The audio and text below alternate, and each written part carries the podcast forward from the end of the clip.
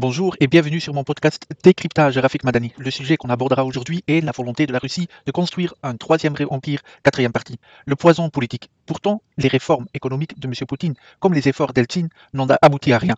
Le modèle économique extractif de la Russie basé sur des matières premières a démoralisé ses élites politiques et commerciales et les a rendues paresseuses, alors que le flux illimité de, de pétrodollars jaillissait.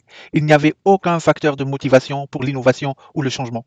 Au fil du temps, cette inefficacité des réformes est devenue une source d'anxiété pour M. Poutine, qui craignait de perdre le pouvoir. C'est ainsi qu'il s'est retrouvé sur la voie de la commission des crimes de guerre. Il a soutenu le soutien érodé de l'opinion publique en menant des nouvelles guerres. Dans le même temps, il a systématiquement renforcé les mécanismes autoritaires. En deux décennies, il a pratiquement éliminé les élections libres, aboli la presse libre et subjugué le système judiciaire en Russie. Au cours de la même période, le cercle de pouvoir qui l'entourait s'est constamment réduit à une poignée de personnes. Les méthodes utilisées par les anciens membres de l'ancien appareil, l'ancien régime des services de secret euh, soviétiques, ont eu un impact décisif.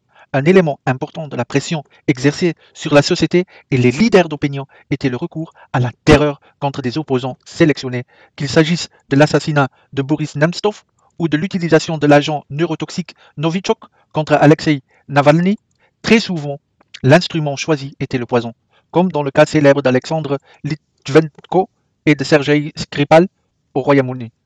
Du journaliste et cinéaste d'opposition Vladimir Karamurza, deux fois, chaque fois sans succès.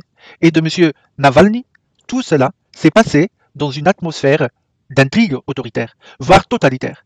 Il était évident que ces événements étaient liés à la politique du gouvernement, mais on pouvait se demander qui avait précisément intérêt à mener telle ou telle opération à un moment donné. Dans de telles conditions, de nombreux militants indépendants ont choisi d'émigrer.